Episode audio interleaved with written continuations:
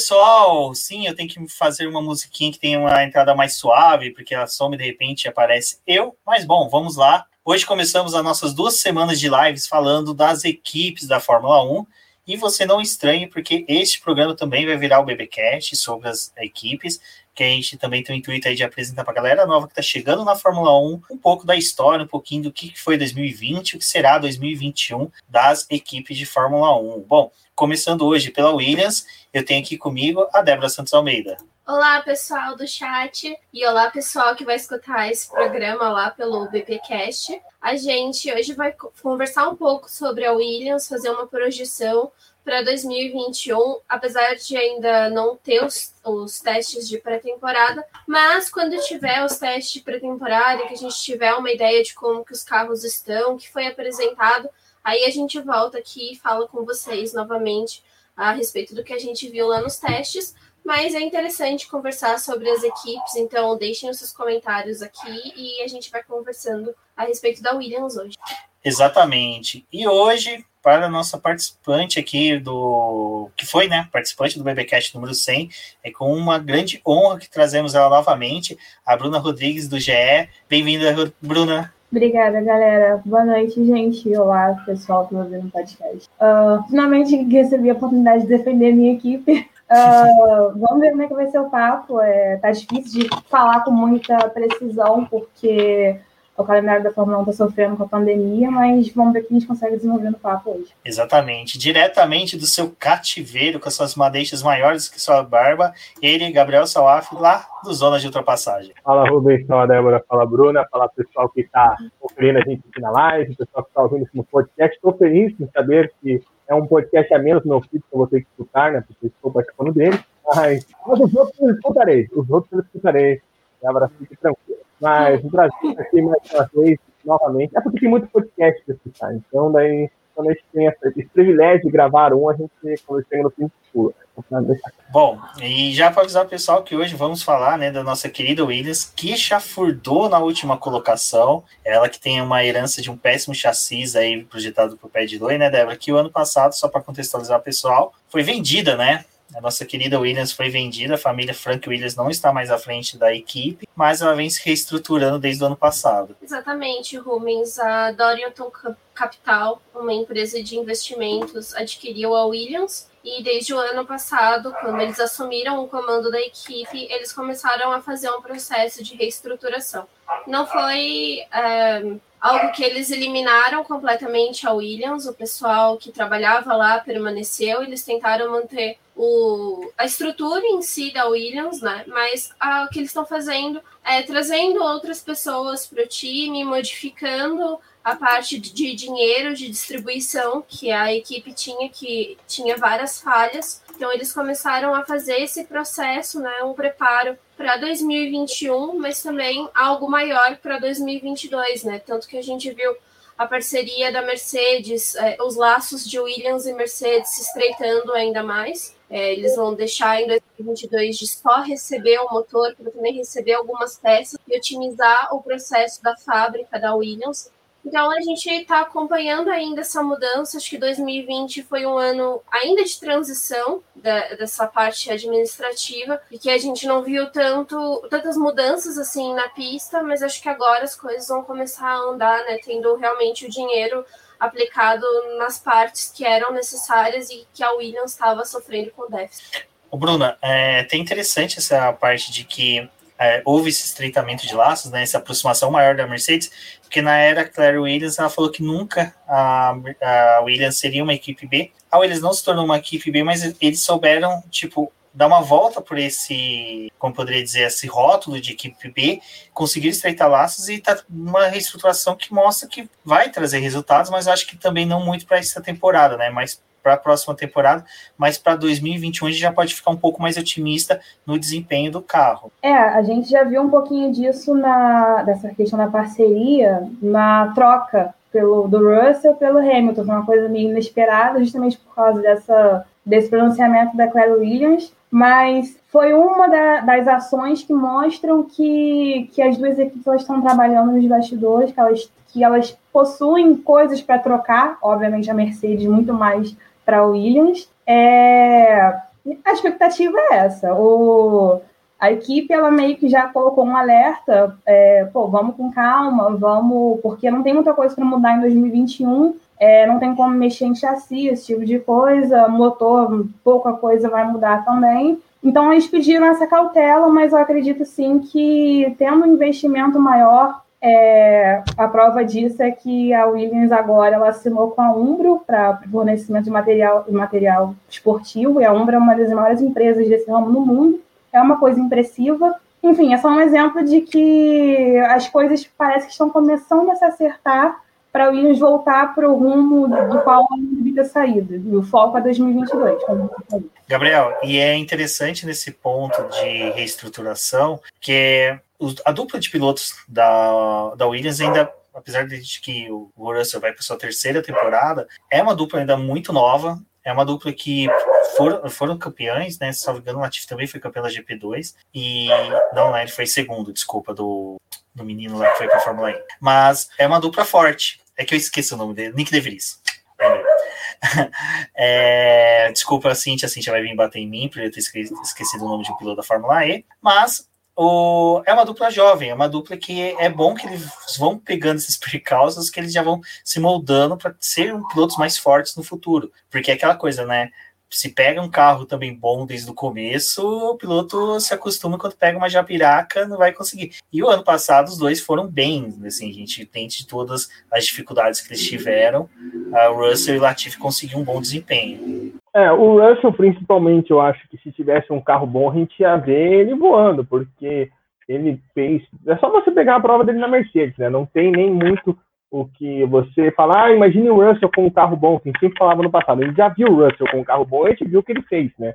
A gente viu o Strono, imagine ele uma temporada toda. Então a gente estamos todos aqui na torcida para que pare essa mania de renovação com o Valtteri Bottas na Mercedes e de uma vez por todas ele vá para nossa Pantera Negra, como já diria antes. Mas o, o, a questão do, da, do carro da Williams tem muito atrelado a isso e é uma questão que, que, é, que preocupa, porque abaixo do desempenho, às vezes o piloto, por exemplo, o Latifi. Latifi, obviamente, tem muita gente que fala muito mal dele e eu discordo totalmente. Também não acho que ele é um ultra power piloto, que você vai ter um carro bom e ia ganhar a prova, não é isso. Mas eu acho que ele é um piloto ok. Tem gente que fala, ah, o Latifi está na Fórmula 1 só por causa do dinheiro, só porque ele não tem qualidade nenhuma. Eu não acho isso. Eu acho que ele poderia, ele principalmente até em ritmo de corrida, ele vai até certamente bem, ele sabe dos limites, ele força para não quebrar o carro. Você ia ver, acho que o grande destaque que tinha do Latifi no passado é que ele não quebrava o carro, né? Ele conseguia sempre chegar a da corrida, tudo bem que teve aquela corrida lá na Hungria que ele rodou 78 vezes, ficou sei quantas voltas atrás, e, enfim,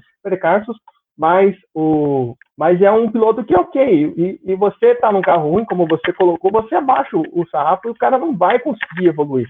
O cara não vai conseguir você vai desgastar ele com o tempo. Você pega o exemplo do Raikkonen por exemplo. O Raikkonen é um cara que está num carro que não é bom e o desempenho dele por exemplo você pega o desempenho dele em 2009 para 2020 antecipando a Alfa Romeo é totalmente diferente porque o carro regrediu.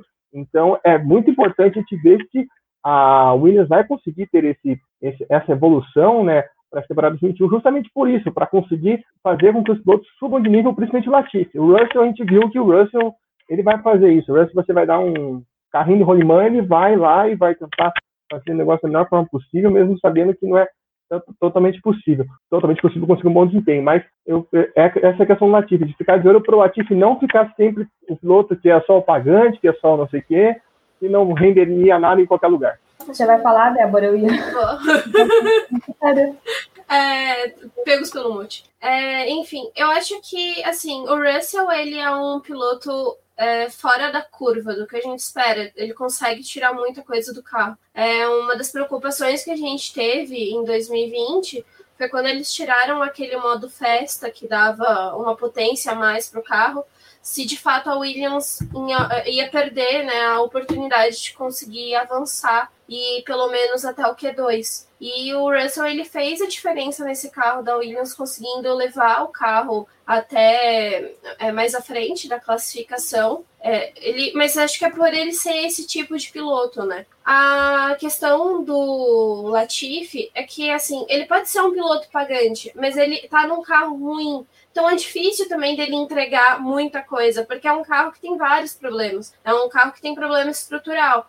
E ainda assim ele fez uma boa temporada. Mas é difícil de comparar ele, por exemplo, com o Lance Stroll, que é um piloto que também é pagante, mas ele está num carro melhor, que consegue entregar muito mais. Então eu acredito que assim, num carro tão melhor e tão superior quanto o da Williams, que foi o da Racing Point, é esperado que o Stroll entregue muito mais com aquele carro. E foi algo que a gente viu ao longo da temporada que o Stroll ele tinha alguns, algumas dificuldades uhum. de fazer essa entrega de é, resultados bons para a equipe, né? Tendo um carro bom. E o Latifi não, ele conseguiu ir fazendo uma boa temporada, foi com, é, auxiliando a Williams foi o que o Gabriel falou também é um ponto muito importante, não deixar o carro quebrar, porque para uma Williams que tem vários problemas, é, gastar o dinheiro, por exemplo, com um carro que teve algum outro problema é pior. Eles podem direcionar esse dinheiro para poder fazer uma atualização de alguma peça que vai trazer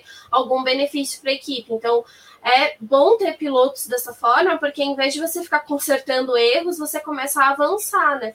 Continua fazendo a parte de desenvolvimento. Então, acho que essa dupla foi bem interessante. E sobre alguns comentários que a gente viu em 2020 do pessoal falando, ah, mas o Russell ele superou todos os companheiros dele de equipe. Cara, é muito difícil a gente apontar isso, principalmente que ele teve o Kubica como um piloto que foi companheiro dele de equipe, um cara que estava num carro que era todo adaptado para ele, que tinha também é, tinha saído da Fórmula 1, retornou, então ele pegou uma Williams que estava cheia de problemas e apesar de ter é, muito conhecimento da categoria, o carro não tinha como fazer nada, então o Russell acabou se sobressaindo a ele. E ao Latifi, mas o Latifi também ele foi um piloto que estava estreando em 2020, então ele ainda estava se habituando à equipe. Acho que a gente tem que dar essa, essa colher de chá aí para o Latifi. E também não tem como dizer que o, o, Russell venceu os companheiros dele de equipe assim tão uma forte, uma forma tão forte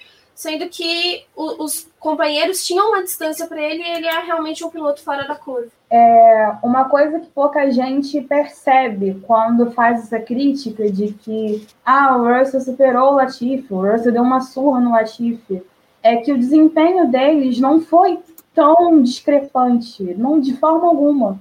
Se você analisa as 17 corridas que tiveram, é, 17, o, o Latifi ele ficou a 40%, mas vamos colocar assim, do, do Russell em questão de resultado em corrida. E isso é muito impressivo. Se talvez tivessem 20 corridas, talvez ele tivesse chance de, de fazer metade metade, sabe? Obviamente, é isso falando em ritmo de corrida, porque em, em, na, na, qualificação não tem desculpa de que o Latifi ele foi muito abaixo, até mesmo para um estreante. Mas em relação ao desempenho em geral, em, em relação ao, ao que ele poderia fazer nas corridas, ele foi muito impressivo para um estreante, um estreante um carro ruim, é um estreante na que não teve uma, uma passagem muito grande pelas categorias de base, ele ficou muito tempo preso na Fórmula 2, mas ele começou a correr muito velho, então ele não teve tempo para se desenvolver. E vale lembrar que, embora ele tenha começado o ano de 2020 bem aquém, ele evoluiu demais no decorrer da temporada. Nas últimas provas, ele estava com uma, um ritmo de corrida muito impressionante. O GP de Sakir, para mim, foi uma das melhores atuações dele.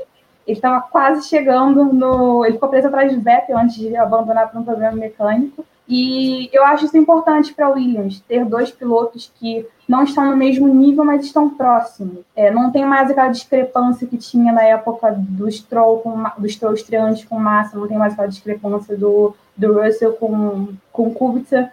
E eu acho que isso é, vai ser muito importante para a equipe começar a fazer aquele fundamento, aquela base, para ela construir o que ela pretende construir em 2022 e além. É, esse negócio do Latifi, pode falar, Gabriel. Eu estou tentando contar aqui uh, os, os desempenhos, mas uma hora deu 16 corridas, outra deu 18. Então tá bem complicado aqui. Perdão, sou de humanas onde exato. Mas uma coisa que eu acho que a, a, crítica que deve ser feita ao Latifi, dessa questão até mesmo das qualificações, é que o Latifi não só não consegue acompanhar o do Russell, porque o Russell é fora da curva, mas Latifi, para mim, em classificação, ele vai muito mal. Eu acho que esse é, é onde ele tem que melhorar, porque não é só uma questão dele, ah, eu não consegui ficar na frente do Russell.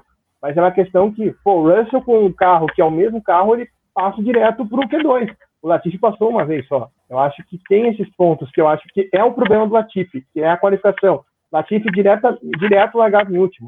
Né? Não conseguia classificar na frente de Giovinazzi, de Grosjean. Eu acho que o problema do Latifi está na qualificação, porque hum, não, com, não é um nível, chega a ser um nível a gente trazer até dois pilotos que tiveram uma diferença tão grande assim, que são Verstappen e Albon, que Verstappen também não perdeu nenhuma qualificação para o Albon, mas eu acho que é o ponto do Latifi que ele tem que melhorar. A gente, no Zona de Ultrapassagem, falou isso várias vezes, né, o Gustavo Frigoto mesmo falou isso várias vezes, que o Latifi pode ter um desempenho de corrida ok, que foi até que eu falei, que é um cara consistente, que ele sabe do que ele pode fazer, ter que fazer para não quebrar o carro, para não gerar prejuízo para a equipe, como a Débora bem pontuou, mas na qualificação ele não vai bem. Né? Quando o Aitken correu ali, o Aitken ficava trocando de tempo com ele direto. E o Aitken estava um final de semana só, né? Acho que tem esses pontos que é, é o problema é o sábado. O problema do Latifi é o sábado e é isso que tem que evoluir para 2021.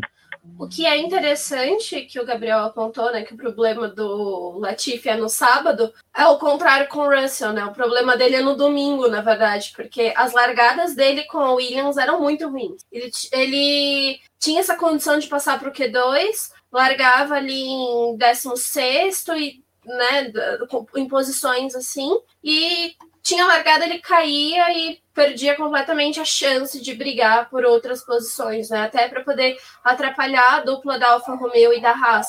Então, eu acho que nisso eles acabaram se compensando, né? O problema que o Latifi tinha no sábado não era a mesma coisa no domingo. Ele até rendia no, durante o domingo. E eu acho que o Latifi também, é, talvez precise melhorar nessa questão de, de corridas adversas, assim, tipo com chuva, com algumas outras coisas, que aí é quando ele acaba rodando, que ele tem um pouco mais de dificuldade, mas é, chuva acontece raras vezes né, durante o ano e geralmente nem é tudo isso. Então é uma questão a ser desenvolvida, mas ainda assim ele acaba ganhando uma vantagem porque a maioria das provas é realizada em, em outras condições. É, só de tirar aquela batida do Russell em Imola já mostra que o Latifi é bem melhor em ritmo de corrida, porque aquilo ali foi um ponto negro na temporada do Russell. Fala, Gabriel. Eu fechei a conta, deu 10 a 7 pro Russell. Agora bateu 17, fiquei feliz, então deu 10 a 7. Ah, só uma coisa, eu acho, eu acho que o Russell tem esse problema com o carro justamente por ele estar tá nessa, tipo, eu preciso mais, eu preciso mais, e a cabeça dele fugir e aí quebra o carro. Ele bate de maneira completamente patética, então tem, acho que isso que acaba interferindo na prova do Russell e ele acaba não tendo desempenho de corrida tão bom. Vale lembrar também, né, que são pilotos de idades diferentes. O Russell bem mais novo do que o Latifi. O Russell ele teve uma carreira astronômica, ele ficou tipo um ano no F3, ganhou e foi embora. Ficou um ano no F2, ganhou e foi embora. Então ele não teve o mesmo tempo para ser assim, para amadurecer tanto quanto o Latifi. É, como piloto e como, como indivíduo, pela questão de idade e tudo mais. É uma coisa que acaba influenciando. Embora o, Russell tenha uma experiência bem maior na Fórmula 1. É, essa questão da experiência do Russell também é uma coisa que a gente tem que ver, porque foi uma experiência na Williams, né? A gente viu ele um momento ali na, na Mercedes, e é uma coisa que é interessante que o, o Christian Horner comentou até mesmo, falou assim, olha, é, se você colocar o, qualquer piloto no carro da Mercedes com o Russell demonstrou que você consegue ter um bom desempenho. Agora, se colocar um piloto no carro que nem do Verstappen, da Red Bull, não vai conseguir fazer o que o Verstappen faz. Então, a gente ter esse termômetro do Russell pela passagem dele na Mercedes, eu acho que fica um pouco difícil. Aqui, antes da gente entrar na coxinha, a gente estava conversando e eu afirmo isso pelo que eu vi desses dois pilotos, que se era uma Racing Point da vida, que tivesse com essa dupla atual da, da Williams, a Racing Point tinha brigado muito mais forte pela terceira colocação contra a McLaren, principalmente porque o Stroll, apesar de já estar tá indo para sua sexta temporada, ele não tem o mesmo desempenho que o Russell, ele parece que não tem uma evolução parecida com o Russell, consistência de corrida ele não tem igual a do Latifi, e a gente comentando agora, falando né, de que o Latifi tem ainda um déficit na questão da classificação, o Stroll até hoje está na quinta temporada e não tem. Então a gente não sabe ainda se o Stroll é aquela coisa do momento dele querer a primeira aprender a ter ritmo de corrida, então ele desenvolve até mesmo um carro, acerta um carro, afina um carro para corrida, que hoje a gente sabe que em decorrência do parque fechado, se você fez essa configuração no carro no sábado, você não consegue mudar, e depois ele parte para outra para evolução de classificação. Lembrando que 2021 classificação pode ser um pouquinho mais importante em decorrência das novas mudanças aerodinâmicas que os carros vão ter. Bom, Aí, agora 2020, a gente já deu essa pincelada, já comentamos um pouquinho aqui. Agora vamos um pouquinho para 2021. Sabe aí, Bruna, você, qual que é a sua expectativa para 2021? A gente sabe que a gente ainda não viu o carro, mas a gente sabe que poucas mudanças vão ser feitas é, de questão de evolução, vai ser muito mais de acerto para as regras de 2021. Então, pode ser que a gente tenha aí uma melhora da Williams, mas Quero saber da sua projeção. O que, que você acredita que deve vir para 2021 na Williams? Você pergunta isso para a pessoa mais pessimista do, do mundo. Mas é aquela coisa do budismo, né? Você tem que ver o lado negativo e ficar com ele para tudo que vier de bom. É eu te falo, minha época da McLaren eu sempre esperava o pior. Aí quando eu consegui uma coisinha boa, era uma alegria tremenda. Você vai se alimentando. Só uma coisa, é... o Rumi falando disso, né? Tipo, o que a Williams conseguir, a gente vai acabar se surpreendendo. Mas a McLaren, eu tô numa expectativa tão grande que eu tenho medo do tombo, sabe? Não, eu concordo ali com o João Vitor. O negócio é não esperar nada e no fim ficar feliz com os resultados. Não espere nada e seja feliz, que é o melhor que você pode fazer. E assim, a Williams está com zero pontos, né? Pior do que tá, impossível ficar. Então, qualquer coisa já vai ser maravilhoso. Um ponto já vai ser uma, uma coisa tremenda. Mas eu tenho expectativa, assim, de que melhore. A situação da equipe está melhor financeiramente falando, embora a, o regulamento não permita tantas mudanças quanto seriam necessárias. É, é claro que isso vai esbarrar na questão de que as outras equipes também vão evoluir, e isso pode atrapalhar a, a tarefa da Williams, mas é, tem essa questão financeira, a, a, gestão da equipe como um todo ela mudou, e eu também acho que isso é positivo. Eu acho que a família, a família Williams já não estava mais é, oferecendo o que a equipe precisava, eles já não estavam tão conectados com, com o que a Fórmula 1 moderna se tornou, na minha opinião. E a questão também da evolução dos pilotos. O, o Russell me dispensa muitos comentários. É, ele estava gigante ano passado e tem tudo para continuar nessa ascendência em 2021. E o Latifi também, eu acredito que no final da temporada passada ele começou a ganhar muita confiança, e isso é muito importante, muita confiança, muita rodagem. Então, eu espero que melhore, sim. Eu não vou falar que eu tô esperando uma coisa, uma grande melhora, mas pior que tá, não fica. Quer dizer, fica. No Brasil tá provando que pode ficar, mas pior que lá, eu acho que não fica. É, eu acho que. Pode falar, Gabriel. Não, só vou falar, vai tomar uma punição, né? Vai perder 15 pontos e ficar com menos 15, né? Meu Deus. Nossa. Tá repreendido.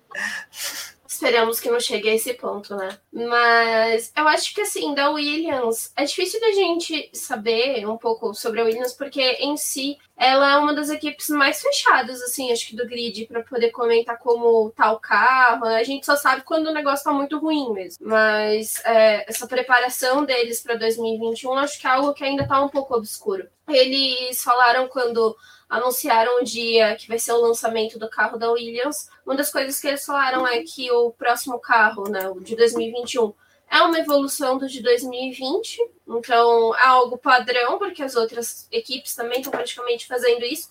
Eu acho que aqui a gente tem talvez a maior expectativa realmente é a McLaren, porque ela vai estar recebendo o motor Mercedes, que é o mesmo motor que vai estar na Williams em 2021, mas a gente sabe que é um carro que tem vários problemas a serem sanados durante o ano.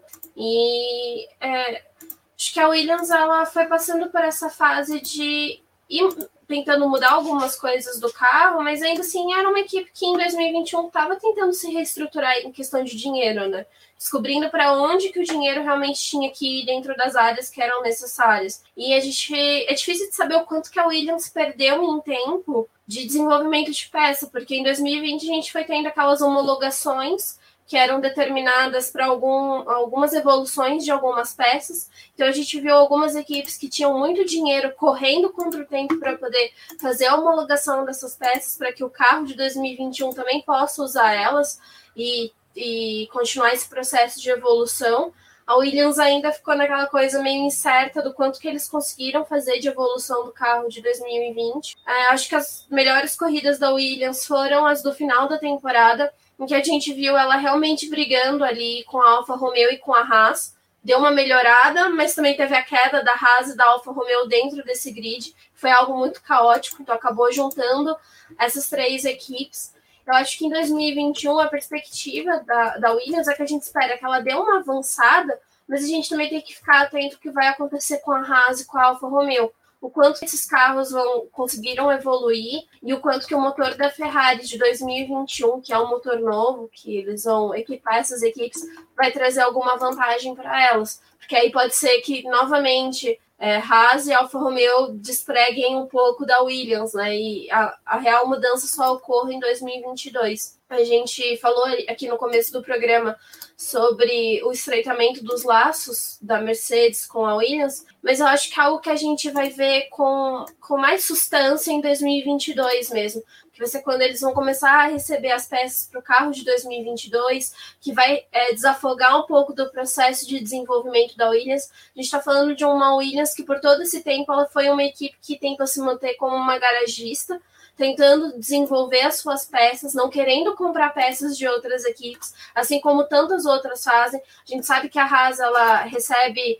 a parte traseira da Ferrari, outras equipes também têm essa troca. A Williams ela se mantinha muito sozinha no grid, ela não queria auxílio da Mercedes, principalmente porque ela não queria se tornar uma equipe B da Mercedes. Eu acho que isso acabou ajudando para que a Williams chegasse no ponto que ela chegou que foi dois, é, esses três anos em que ela ficou nas últimas posições do campeonato e em 2020 não pontuou, né? Tipo, não conseguiu realmente nenhum ponto. Acho que foi o pior ano do time nesse, nesse, nesse tempo que a gente viu eles na Fórmula 1. Mas eu acho que a reestruturação pode trazer sim benefícios. Ela adquiriu pessoas importantes como o acho que é Josh Capito, que ele é ex-McLaren, também passou pela Sauber, é o CEO da Williams, está tá realmente participando da equipe. O Simon Roberts vai continuar como chefe de equipe da Williams, também é um papel muito importante dentro do time. E a gente tem a chegada do Jason Button, que apesar de não estar tá ali, talvez, com a mão na massa, né? Ele está ali fazendo o papel de representante da equipe, está ali avaliando as coisas que estão acontecendo no time acho que pode trazer algum benefício. É, esse lance da chegada do Jason Button é uma coisa surpreendente, porque, como eu comentei no último, numa das lives aqui, o Button, quando saiu da Williams, quando ele chegou na Williams, foi aquela coisa, foi estilo Nigel Mansell. Os caminhões da Williams tinham bandeira da Inglaterra, eles exaltavam, nossa, temos um piloto inglês, que é uma coisa que, da Williams, eles são bem bairristas com isso, eles amam pilotos ingleses, e isso já é uma coisa que a gente, na era, se fosse até hoje permanecer a família Williams, a gente poderia ficar até com medo de como eles iriam cuidar do menino Latifi, né? Porque eles têm essa predileção aos ingleses. E na época do Button foi assim. E o Button foi demitido porque ele era tratado como. Ele foi considerado um bad boy pelo Frank Williams, por um piloto que não seguia a cartilha dos bons costumes britânicos dentro da equipe. A e... gente queria, mas não muito. É, exatamente. Então, o retorno dele agora como CEO é uma coisa bem assim, tipo, você vê que realmente a política lá dentro mudou bastante. Acabou o ano sabático. Exatamente. Não, eu queria só pontuar uma coisa, vocês estão falando aí sobre se a Williams vai evoluir, o quanto vai evoluir. Acho que vocês pontuaram bem que é uma questão que a gente só vai conseguir ver em 2022, mas, como já diria o convidado do zona de ultrapassagem dessa semana, que eu não vou revelar, para vocês ficarem no suspense. Quem está ouvindo no podcast já vai saber quem é, porque vai aí, né, na terça. Ele até falou, eu concordei, que tem uma, a gente tem essa questão que a gente confrontou de você ter pilotos novatos, como Russell, como Latifi, e um carro não tão bom na Haas. A Haas vai estar com Schumacher e com Mazepin, e o carro também não tende a ser bom. E acho que isso pode trazer ali uma possibilidade da Williams crescer um lugar, né? Como já disse a não dá para se afundar mais, mas a Williams conseguir ficar à frente da Haas. Eu acho que pode haver uma disputa mais próxima, vamos dizer assim, por essa penúltima colocação, né, aquela disputa que a gente gosta de ver, daqueles casos em último lá se ultrapassando, emoção pura. Eu acho que isso pode ter. E, é emoção, cara, é emocionante. Eu não fui no GP no último GP do Brasil, mas ouvi relatos que a briga entre Russell e Kubica estava sensacional. Então, eu, eu, eu, vou pelos relatos, mas enfim. Pelo menos o carro da Williams a gente consegue ver na pista, né? Porque passa um pouco mais devagar, assim, aí a gente consegue ter um, uma visão. Onde tá, sabe? Não é nem que você passa devagar, você consegue ver. Olha lá, agora tá vindo as Williams. Enfim. Ah... Tempo até de tirar foto com o celular, gente, é incrível. Enfim, mas eu acho que em 2021, acho que a Haas, eu acredito que a Haas vai cair um pouco mais, porque também é outra que está cavando mais, e a Williams acho que pode ter essa possibilidade de conseguir aos pouquinhos subir esse degrau, escalando aí a nossa equipe norte-americana. É só a Williams superar a montagem do motor da Haas. Pera, Só isso. Por outro lado, né, a Alfa Romeo, ela, eu acredito que ela venha mais uma vez como a principal rival da Williams. É, eles continuam com a dupla do ano passado, uma dupla que já se consolidou. Acho que o Raikkonen e o, e o Giovinazzi estão juntos há três anos, é um tempo considerável. O Raikkonen dispensa muitos comentários, é um campeão mundial. É, enquanto o Giovinazzi, ele, ele evoluiu bastante, na minha opinião, no- nos últimos meses, eu diria, nos, nos, últimas temporadas. E tem essa questão também do quanto que o motor da Ferrari pode evoluir. E isso pode ser um, um divisor de águas na- no desempenho da equipe, que no ano passado já deu muito trabalho para a Williams. Em diversos momentos, o único empecilho do pontinho, daquele pontinho da Williams, era a, eram as Alfa, as Alfas Romeo. Inclusive, um- em uma das melhores atuações do, do Latifi ano passado, ele esbarrou, ele ficou preso no, atrás do Giovinazzi. Foi uma briga que ele- em Imola, que ele acabou não, não conseguindo superar. Então, é uma, eu acho que é uma briga que pode prometer. Eu acho que é consenso que a Williams vai ter como rivais essas duas equipes, que são as mais fracas do grid também. Mas eu acredito que a a Alfa Romeo ela vai, ela tem potencial para dar mais trabalho e acho que vai ser legal acompanhar também. Espero que não dê muito trabalho. Bom, isso é interessante, né? Porque assim, a, tanto a Alfa Romeo como a Williams estão com parcerias com as suas fornecedoras de motores. Mas a Haas, como a Débora falou agora há pouco, já está com tudo ferrado lá, porque ah, o motor não pode ir para Inglaterra, está preso na Itália, o, o Gunter está preso nos Estados Unidos, não consegue ir para Inglaterra. Já a Williams já está mais tranquila, né? A fábrica da Mercedes é ali perto, tudo. Vamos torcer para que Vai isso. empurrando o carrinho. É, só colocar um carrinho de rolemã e empurrando, ou numa Kombi. Mas, Haas precisa de um caiaque daí, o vai o Ginter remando assim, pelo Oceano Atlântico. Army Clink, achei sensacional. é, eu falo. o. Não, eu ia falar que pareceu dia D, né? Os caiaques canadenses atravessando para poder chegar até a Inglaterra. E sabe o que, que eu tô otimista com 2022? Eu espero que a Mercedes faça a mesma coisa que ela fez com a Racing Point, comece a jogar umas peças no lixo e deixa o Williams pegar para equipar o carro. É possível, né? Bom, mas assim, é, nessa questão de evolução, eu sempre falo que a Williams ela pode surpreender. Eu não entendi até hoje. Eu queria muito que saísse um Dark Survivor só Williams explicando o que, que foi a desgraceira desses últimos anos. Porque você pega as regras de 2009. A Williams foi uma que construiu um carro muito bom em 2009. Ela só não tinha bendito do motor, que se eu não me engano era aquela porcaria da Toyota que estavam usando. É, ou é Crossroads, eu não me recordo agora. Mas, nossa, eu tô com a cola na tela e nem pra olhar. Bom, era Toyota. e depois, em 2014, ela fez um excelente carro. Foi P3, né, no campeonato de construtores, se não me engano, P2. E assim, gente, a Williams, ela só parece que se perdeu realmente, parece que os pessoal lá não se comunicavam.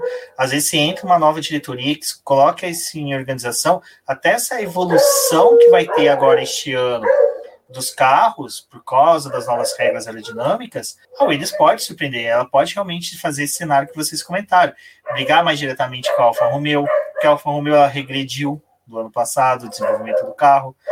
Então a Williams ela tem chance, eu acho que é, sempre faltou um norte na Williams, sempre faltou alguém para colocar todos os funcionários nos trilhos e falar, gente, esse é o caminho que nós devemos seguir. Não tô querendo falar que era Claire Williams, porque não era só ela que estava no comando da. Uh, desculpa. Na época do Pad Low, ele não conseguiu um bom desempenho também, e ele foi um pouco de boi de piranha na hora de ser removido da equipe. A gente tem toda uma estrutura que às vezes é, culmina só na imagem de uma pessoa e que foi ruim para a Williams, que ela que saiu, né, no final com essa imagem ruim, mas a gente sabe que a Williams era muito maior dependia de muito mais gente no comando. Então, torcer, né? Vai que Deus Bantam chegam fazendo milagre lá e ajuda o pessoal a ver o caminho certo. Débora, Gabriel. Não, é, o- é o que você falou ali. A gente teve, que não faz muito tempo, né? 2014 e 2015.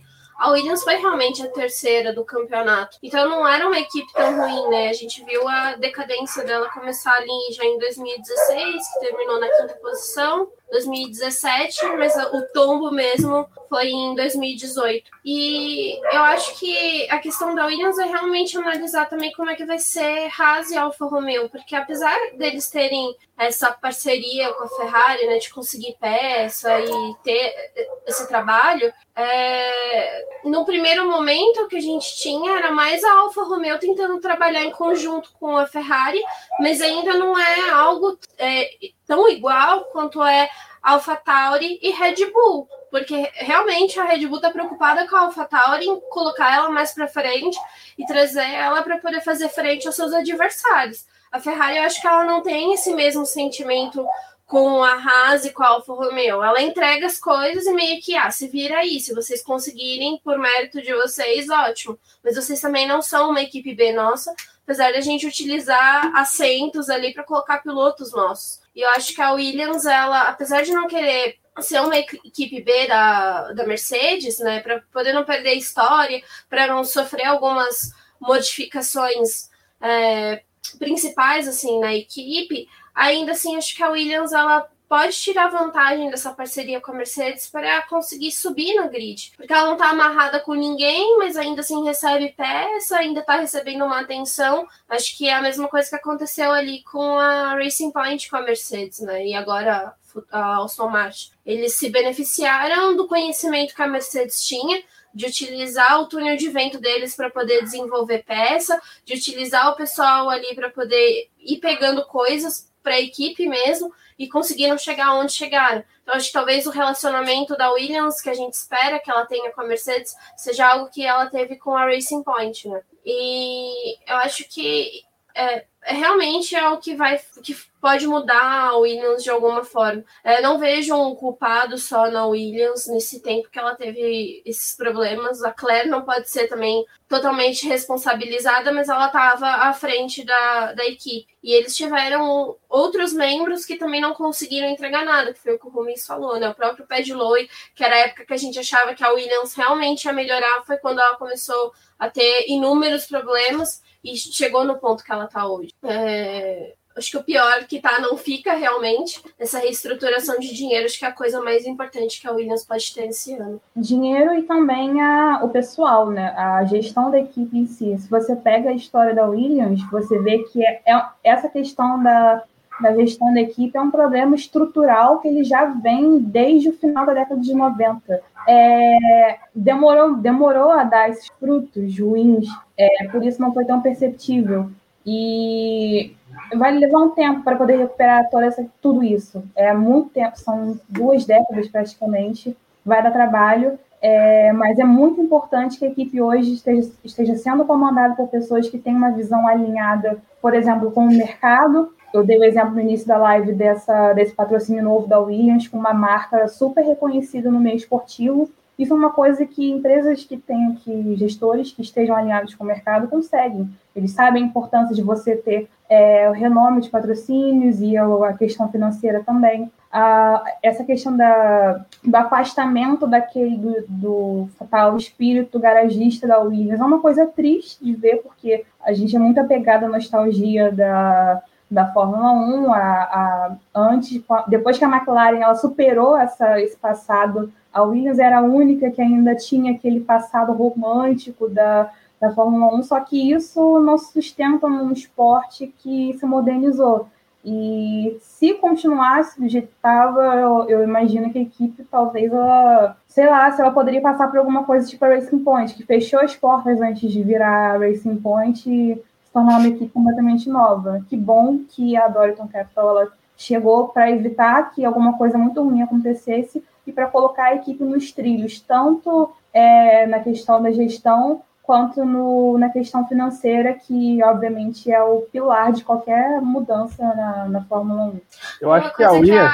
Só uma coisa que, eu, que a Bruna falou que é interessante, desse passado histórico e dessa coisa romântica da Williams, é que a gente está vendo agora, quando é, a Doriton tá é, provando algumas coisas conforme vai passando o tempo, né? Eles não trocaram o nome, eles mantiveram a fábrica da Williams para poder manter esse ambiente que eles já tinham, até para poder não desperdiçar dinheiro numa construção de uma nova fábrica. E agora em 2021 a gente tinha dúvida de qual que ia ser o nome do carro, né? como que ele o chassi ia vir gravado. E ele vai continuar com a FW de, de Frank Williams. E eu acho que isso também é uma prova de que eles não querem matar o Williams, eles querem continuar com um pouco da história, mas o que a Bruna falou, se modernizando e se adequando ao que a Fórmula 1 espera que as equipes sejam hoje. Exato, acho que a Williams tem essa questão que não era só uma, questão de você ser só a última garagista, mas é de cabeça tá fechada, porque, por exemplo, você pega o primeiro sócio fora do, da Williams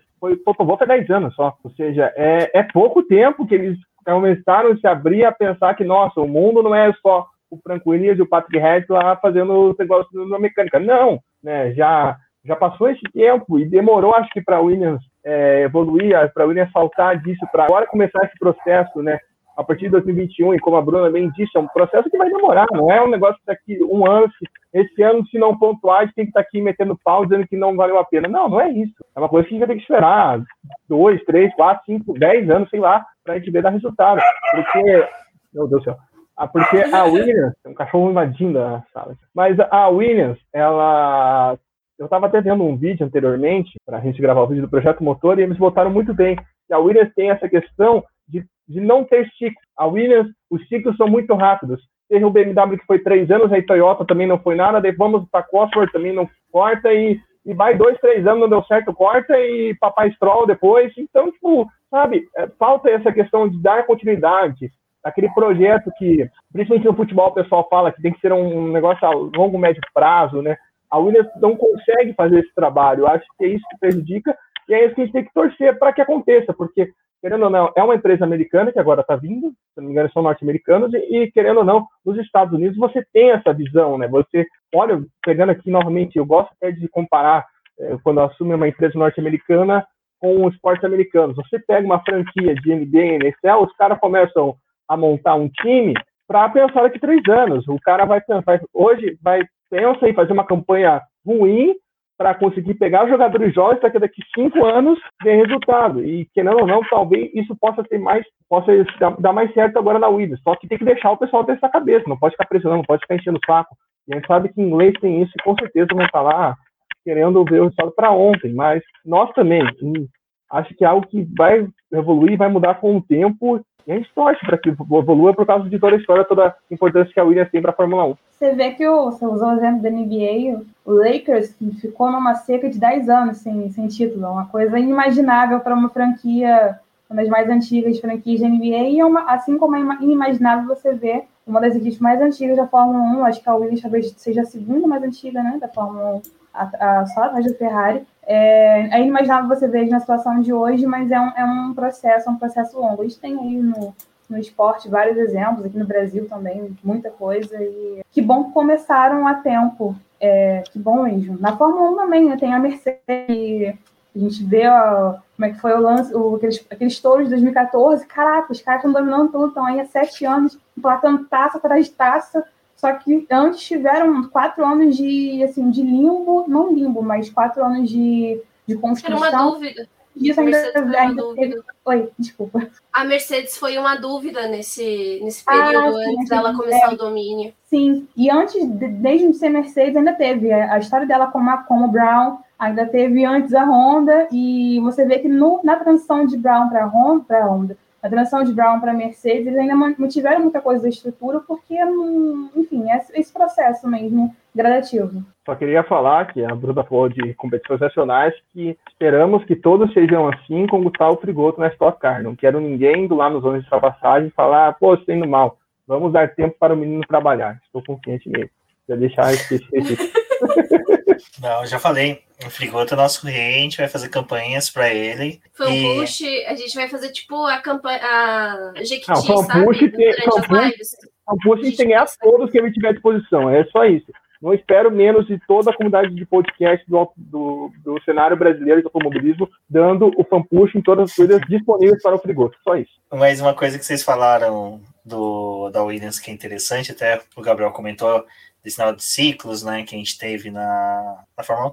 É engraçado como a Williams, ela parece que sempre esperava um milagre, né? Ela veio, ela teve aquele motor Honda que conseguiu o título do Nelson Piquet, aí de repente do nada ela cai para o motor Judge. Aí vai para o motor Renault, consegue ter um bom desempenho, Aí de repente a Renault fala tchau, ela não tem um. Ela ficou esperando, tipo, não sabe aconteceu. Aí veio aquele Megatron, veio o Supertech, aí ela foi para BMW. A BMW foi a mesma coisa, conseguiu Montoya, vitórias, disputa por título. Aí quando a BMW bate na porta, fala: Ó, queremos que adquirir a empresa ou ter uma participação maior na, no corpo técnico, né? Não só entregar o motor. Frank Williams chuta eles, aí vem Crossworth, Toyota. Parece realmente, né, que a Williams viveu naquela fase de, olha, ano que vem vai ser muito bom, então vamos esperar um milagre. E eles ficaram nessa, foi essa péssima fase que a gente teve agora, e torcer, né, porque o pessoal agora sejam menos religiosos e mais é, otimistas no ponto de vamos trabalhar, vamos pôr a mão na massa para poder obter o melhor resultado. Mas sabe o que é interessante? Aquele, aquele livro que conta a história do Frank Williams, né, que foi escrito pela esposa dele, e que ela vai contando todo o processo que a Williams teve junto com o acidente do, do Frank Williams. Mas ali no começo da, da Williams, o que o Rubens falou parecia muito que eles estavam buscando um milagre, e isso foi passando até pelos anos em que a Williams tinha uma boa fase, porque é muito interessante, porque eles ficam nessa expectativa de que a gente vai continuar dominando, que a gente é, vai conseguir ter esses resultados, ao mesmo tempo que eles sabem que eles precisam ter o dinheiro, porque na Fórmula 1 o que faz a diferença é ter o dinheiro, e aí depois eles começam a perder né, espaço no campeonato e sabem que ao perder essas posições no campeonato significa menos dinheiro entrando na equipe. E ainda assim, eles ficavam naquela gana de um milagre de que algo ia acontecer e tirar o Williams de novo do limbo. E o mais interessante também da Williams é porque eles sempre esperaram a, a vitória de campeonatos, né? De conseguir ser os primeiros do grid. Mas aí a gente vai vendo os anos avançando e a Williams ela foi perdendo é, é, a mão em desenvolvimento, ela não foi se adequando ao que a Fórmula 1 foi se tornando, ela queria bater de frente com as outras equipes, é, most querendo mostrar para eles que ser garagista ainda era o futuro da Fórmula 1, enquanto estava todo mundo mostrando para eles, meus filhos, isso não funciona mais na Fórmula 1, não tem mais como, a gente tem que mudar. E, e realmente eles foram perdendo a, a mão ao longo dos anos, tentando é, sustentar essa coisa de família, de ter essa gestão, e se fecharam tanto que eu acho que quando chegou agora em 2020, que é, era algo que a gente já estava falando há muito tempo atrás, né? De a Williams, ou ela vai acabar sumindo do grid, ou alguém vai comprar e vai realmente eliminar tipo, a história da Williams. Na, não tem outra opção para Williams. Na, não, já chegou no fundo, né? E teve uma empresa que realmente apostou em algo na Williams ainda. Mas é, eles viveram de sonhos, assim, acho que por muito tempo. Eu tenho até alguns milagres para citar, temos o milagre venezuelano, o milagre do Luceno, o milagre Stroll, o milagre Sirotti, o milagre Latifi, até agora. Então, é algo que se perdurou pela história da Williams. Não, e até mesmo a posição do Russell, né? Porque o, o a Claire saiu e aí ficou o Russell, e aí ficou aquela coisa, né? O Russell é um piloto da Mercedes, tudo, dinheiro, enfim. Mas chegou um momento ali do campeonato 2020 que eles conseguiram colocar a posição do Russell dentro da equipe com uma dúvida, com a possível. É, era, era vamos, vamos tirar o, o Russell, que é um bom piloto que a gente tá, né, ok aqui com laços com a Mercedes, e vamos botar outro piloto por questão de dinheiro, realmente, assim, tipo e, e, agora a gente está aqui né, nessa live falando disso, o quanto que também é importante você ter dois pilotos jovens é, capazes de aprender com o time para poder participar desse processo de reestruturação e em algum momento trazer benefício para o time, né? Pô, Bom, você... depois, já, você não viu eu tudo defendendo o Latif com unhas e dentes. é, Mas... o, desculpa, só para é, meu comentário rapidinho aqui. É, o que eu ia comentar em relação a essa coisa do, do que, de que a Williams ela espera um milagre há, há muitos anos, é, eu acho que isso é uma, uma das coisas que ela ganha muito com a chegada da, Oracle Capital. É, americano não trabalha com isso. Americanos trabalham com, com metas, trabalham com a valorização do dinheiro. Pô, tô botando meu dinheiro aqui, então eu vou trabalhar de forma com que ele, ele me, dê, me traga um retorno em algum momento. E eu acho que isso reforça que os esportes eles têm muito que aprender com, com, com os esportes americanos. A forma de, de assim, os regulamentos das, dos campeonatos, das ligas, a forma de gestão, a, a forma de investimento. É, a Europa ela foi berço de muitos esportes, é, futebol, automobilismo principalmente. Só que a gente vê que uma coisa que é até engraçada porque faz um paralelo meio é, discrepante com, com a forma política com que esses dois lugares se desenvolveram que a Europa, politicamente falando, ela tem uma coisa de meio de welfare, aquela coisa de bem-estar social, enquanto os Estados Unidos, ele politicamente falando, é, é uma coisa meio desenfreada. Enquanto nos esportes, os americanos eles entendem que eles precisam é, eles precisam olhar como um todo, eles precisam ter muita sabedoria, eles precisam é, planejar, ter aquela, aquele cuidado com, com a questão financeira, de não, de não permitir que hajam discrepâncias muito grandes. Você não vê na, na, NBA, por exemplo, uma, uma franquia que seja gigantesca e uma franquia que, que deva dinheiro, uma franquia que esteja perto da falência, é uma coisa que não é muito frequente.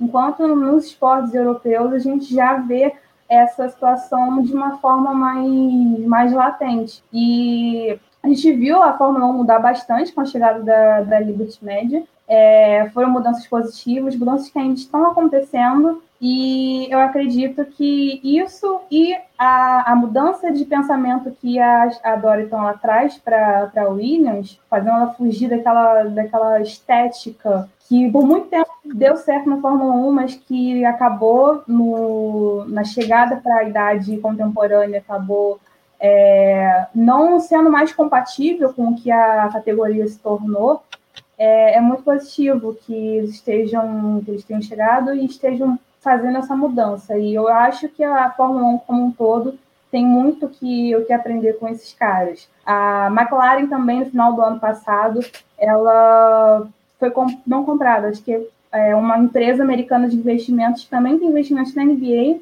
no Phoenix Suns, comprou algumas ações da McLaren, e isso mostra que essa mudança de mentalidade tem, tem realmente. A Fórmula 1 percebe que é importante se abrir para isso.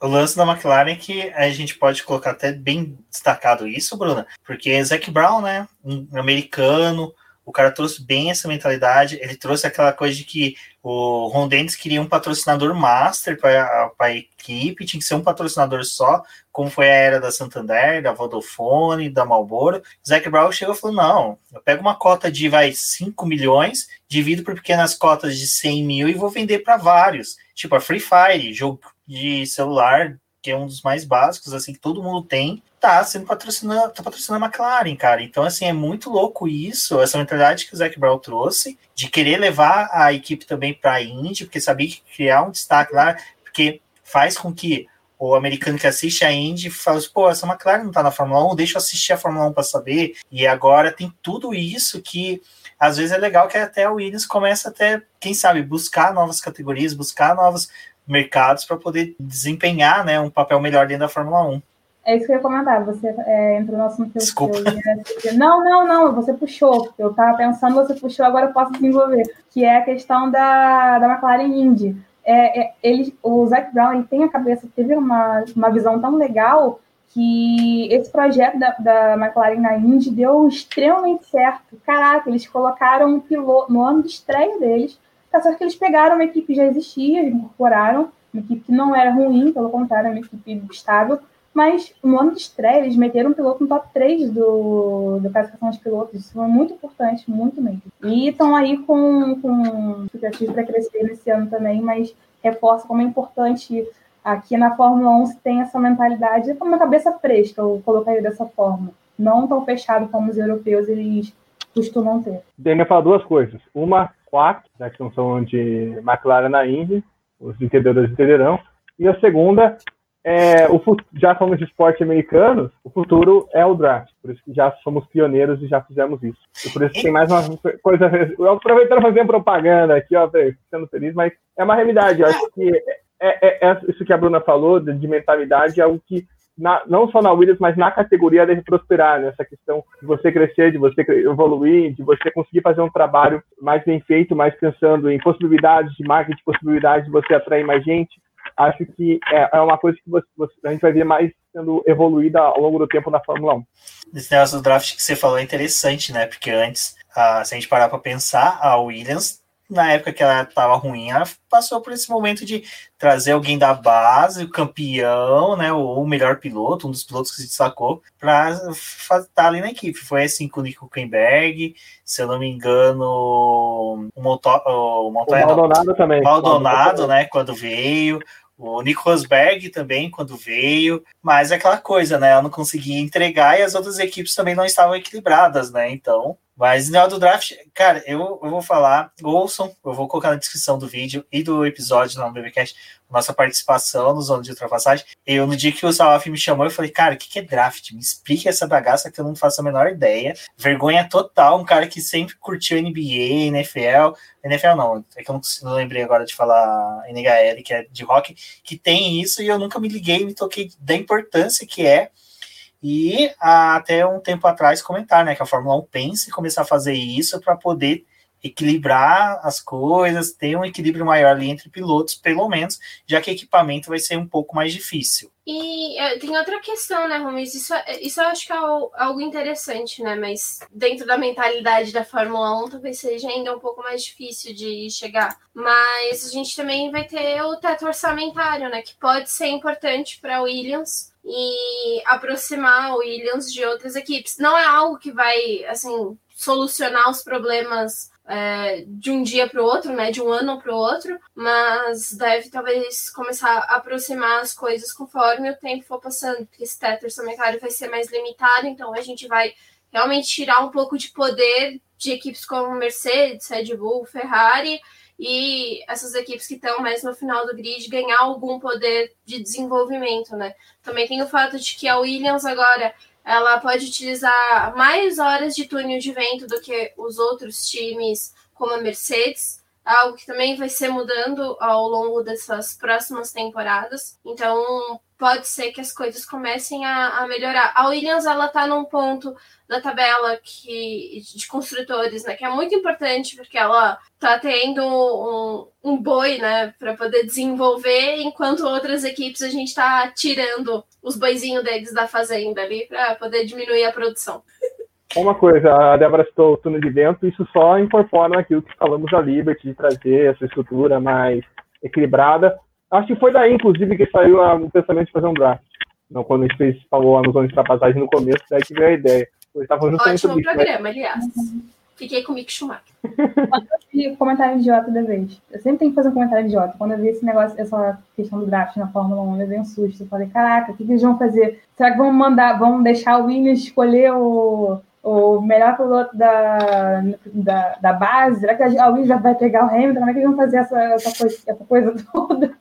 Mas, é, cara, foi um, é um acerto enorme da Fórmula 1 é, é, muito importante, essas mudancinhas parecem pequenas, mas são muito importantes, que eles estão implementando para 2020 2022. A nível estrutural, elas são muito mais importantes, até mesmo para você pensar numa categoria muito mais melhor, mais emocionante, mais, atrativa, mais atrativa, do que essas coisas loucas que, de repente, eles, eles surgem do nada, com umas ideias, tipo assim, grid invertido, corrida no sábado, umas coisas muito loucas.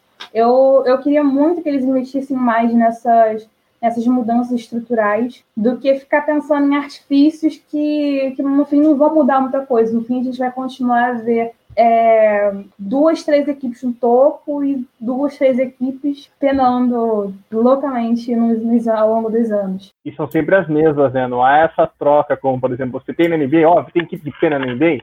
Tem. Tem equipe que pena na NHL, na NFL? Tem, mas aqui muda um time está 5 anos, 10 anos atrás se daí passa um tempo, está nos playoffs, está indo para as cabeças, não tem essa gangorra, vamos dizer assim, né? E acho que isso que pode vir como resultado dessa, desses novos trabalhos, dessas novas ações da Liberty Media na Fórmula 1. É, e na Fórmula 1 pode existir um Giselo da vida que muda de equipe e leve ele para o final do Super Bowl, né? Também. Final do Super Bowl, falei só para provocar o pessoal da NFL. Então, é, o que é interessante dessa nivelação que a gente está falando, que é até interessante, que reflete muito dentro da Williams, porque se a Williams termina em último, para o desenvolvimento do carro de 2022, ela vai ter mais horas de túnel de vento do que a própria Mercedes. E a Mercedes vai estar lá com ela, com o corpo técnico, desenvolvendo pelo menos a parte traseira do carro. Então é aquela coisa, né? Vamos saber até onde que é esse interesse aí da Mercedes em chupinhar informações da Williams, porque ninguém é bobo, principalmente na Fórmula 1. Tendo mais tempo de túnel de vento, 2021, eu vou ser sincero, acredito que a Williams deve fazer uma temporada bem parecida com o que foi 2020, de manutenção de resultados, tentar terminar o maior número de corridas possível, para poder chegar a ter dinheiro, né? Pilotos bater menos, menos batidos, menos fabricação de peças sobressalentes, para 2022 poder disputar aí, quem sabe, um top 5 aí, porque é aquela coisa, muda totalmente o carro. O carro vai ser um carro zeradinho, né? É aquela coisa. Quem errar já começa o ano com um carro bem ruim comparado com os demais. Débora, você caiu aquela hora? Queria falar alguma coisa? Vocês ainda estão travando no meu computador. tá bom. É, tadinha da Débora. Bom, mas de qualquer forma, gente, acho que já conseguimos esgotar tudo que é previsível da Williams para 2021. Lembrando que quando tiver o lançamento do carro, a gente já falou, a gente vai fazer uma live falando dos carros. Então aí a Bruna já fica antecipado o convite para ela vir falar. É, a gente sabe que comentar carro recém-lançado é difícil, a gente nunca sabe o que, está por vir ali. A gente, eu mesmo já falei, já fiz isso em outros episódios e fiz canelada, falei bem de carro que no final foi uma draga, foi uma porcaria. Então, mas a gente gosta, né? E uma das maiores expectativas é vai continuar o S do Senna ali no bico do carro, porque mudou os donos, né? Eu vi muita gente gritando assim que vai tirar, que vai tirar, porque ali pode enfiar um patrocínio que pague um milhão de dólares e a Instituto Ayrton Senna não paga nada por aquele adesivinho pequenininho. Bom, pessoal, vou pedir para vocês, quem quiser fazer sua consideração final, também falar onde vocês podem ser encontrados na internet. Vou começar pelas damas. Bruna pode falar. Depois, querido Gabriel Salaf, quiser mandar sinal de fumaça do seu cativeiro para ser livre, fique à vontade. É, eu, eu nem mostrei minha camisa da, da Williams, deixa eu baixar aqui. É a camisa Latif. Ah, bem, uma amiga minha conseguiu trazer para mim, eu usei, mas não apareceu. É, então, acho que, é, como você falou, é difícil né, da gente fazer muitas projeções sem ter um teste de pré-temporada para ter uma, uma noção é, sabendo que não vai ter muito que mudar, é, é, difícil você fazer previsão, né? Você falou aí da. Acho que desconectou, mas vou falando. O, o Rubens falou, né, da, das barrigadas. Acho que todo mundo fez isso ano passado com a Ferrari. Caraca, não, a Ferrari vai vir, matando, vai vir rasgando pra cima da Mercedes. Quando chegou julho. É, mas eu acho que é isso mesmo. Eu acho que realmente não tem muito para onde a Williams ir para baixo acredito que é, eles conseguiram trazer muitos pontos positivos de 2020, a consistência dos pilotos, mais do, do Latifi, o talento do inquestionável do Russell. É, eu consigo ver algumas coisas boas no, no carro, é, não, as quebras, os abandonos não foram assim tão, tão grandes quanto nos, nos outros anos, isso é positivo. É, eu realmente, como, como torcedora, eu espero que 2020 e 2021 seja melhor e que a equipe consiga o fôlego necessário para deslanchar na medida do possível para 2022. E, enfim, eu queria agradecer pela, pelo convite. Que bom que a Lumena deixou a gente fazer essa live, que bom. É... Acabou, tem jogo da Discord, enfim. É... Queria agradecer mais uma vez o convite. Estou é... na expectativa aí para ver como vai ser a Fórmula 1 como um todo em 2021. A gente vai ver muita coisa legal eu espero. E uh, vocês podem, vocês podem me encontrar, tem meu arroba aí no Twitter, no meu nome. E vocês podem me achar também fazendo matérias pro, no Globoesporte.com, não mais em Fórmula 1, não sou mais uma estagiária de motor, estou com os esportes olímpicos agora, então estou lá com a NBA, com a NFL, com tênis, com a coisa toda. E enfim, é isso, galera. Uh, obrigada pela, pelo espaço. Espero Pode estar aqui mais vezes. Pelo amor de Deus, o que é isso? Coloca esse comentário do Tadeu aqui. Caraca. Porra, obrigada pela consideração, Tadeu. Eu, pelo menos a, a Lumena é linda, então, assim, por mais ridícula que ela seja, é, obrigado, mais ou menos.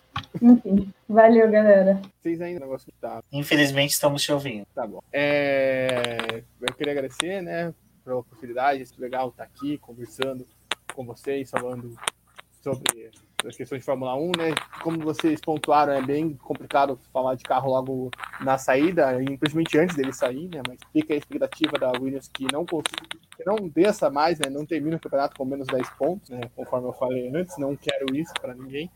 E obrigado, Rubens, obrigado, Débora, Bruna também por esse bate-papo, pelo convite. Estamos aí. É, meu, quem quiser me encontrar aqui é no arroba Gabriel Salaf, é só juntar o nome que está aqui embaixo. Eu também estou no Zona de Ultrapassagem. Amanhã sai um episódio novo. É, a gente teve que fazer o jabá dos episódios antigos. Né? A gente fez um especial de verão, que além do draft, que já foi citado aqui pelo Rubens, a gente entrevistou o Felipe Drogovic no nosso podcast. A gente entrevistou o Ricardo Maurício, a gente entrevistou a Juliana Serrazoli, a gente fez um analisando o filme Carros, que a Débora está presente, que foi muito legal.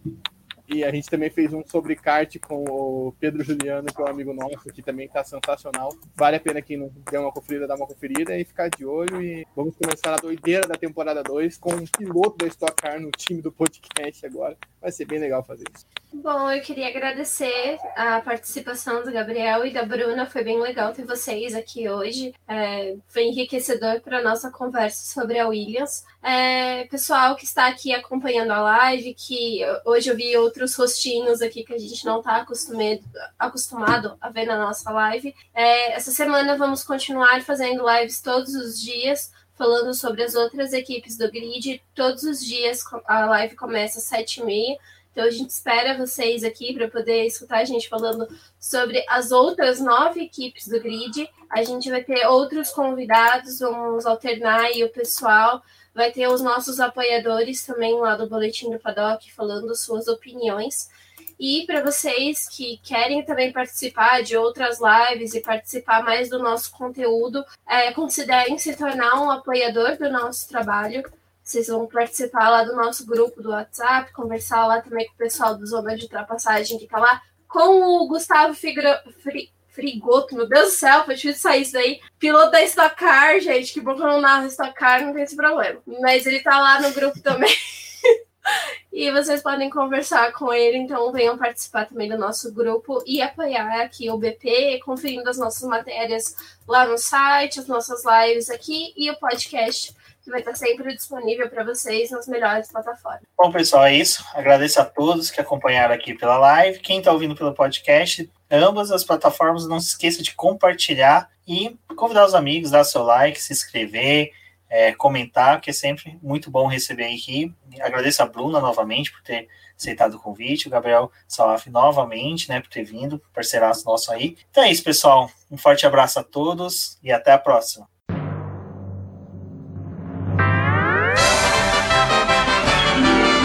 E agora vamos agradecer nossos apoiadores, aqueles que auxiliam o Boletim do Paddock através do financiamento coletivo e contínuo do Apoies. E são eles, Ricardo Bannerman, Maia Barbosa, Eliezer Teixeira, Luiz Fex, Arthur Felipe, Rafael Celone, Will Mesquita, Antônio Santos, Rogério Furano, Helena Lisboa, Cássio Machado, Carlos Del Valle, Bruno Vale, Eric Nemes, Bruno Shinozaki, Alberto Xavier, Will Bueno, Ricardo Silva, Beto Corrêa, Fabrício Cavalcante, Arthur Apóstolo, Sérgio Milano e Melquiades Veloso, Micael Souza, Ezequiel Bale, Silney Messi, Rafael Arilho, Rafael Carvalho, Fábio Ramiro, Lauro Vizentim, Maria Ângela, Thaís Costa, Rafael Catelã, Jane Casalec, Carlos Eduardo Valese, Tadeu Alves, Paula Barbosa, Ale Ranieri, Leandro Nogueira, Bianca Mês, André Brolo, Bruno Lima, Ivan Grego, Maicon Tavares, Talita Santos, Diego Machado, Gabriel Sawaf, João Guilherme, João Rai e Gustavo Frigoto. Muito obrigado a todos aqueles que apoiam o Boletim do Paddock e auxiliam no nosso desenvolvimento e crescimento. E se você quer apoiar também o Boletim do Paddock, entre em contato com a gente através dos nossos perfis oficiais ou acesse o link apoia-se.com barra Boletim do Paddock e lá você terá as opções de apoio ao Boletim do Paddock. Um forte abraço e obrigado! Isso é tudo, pessoal!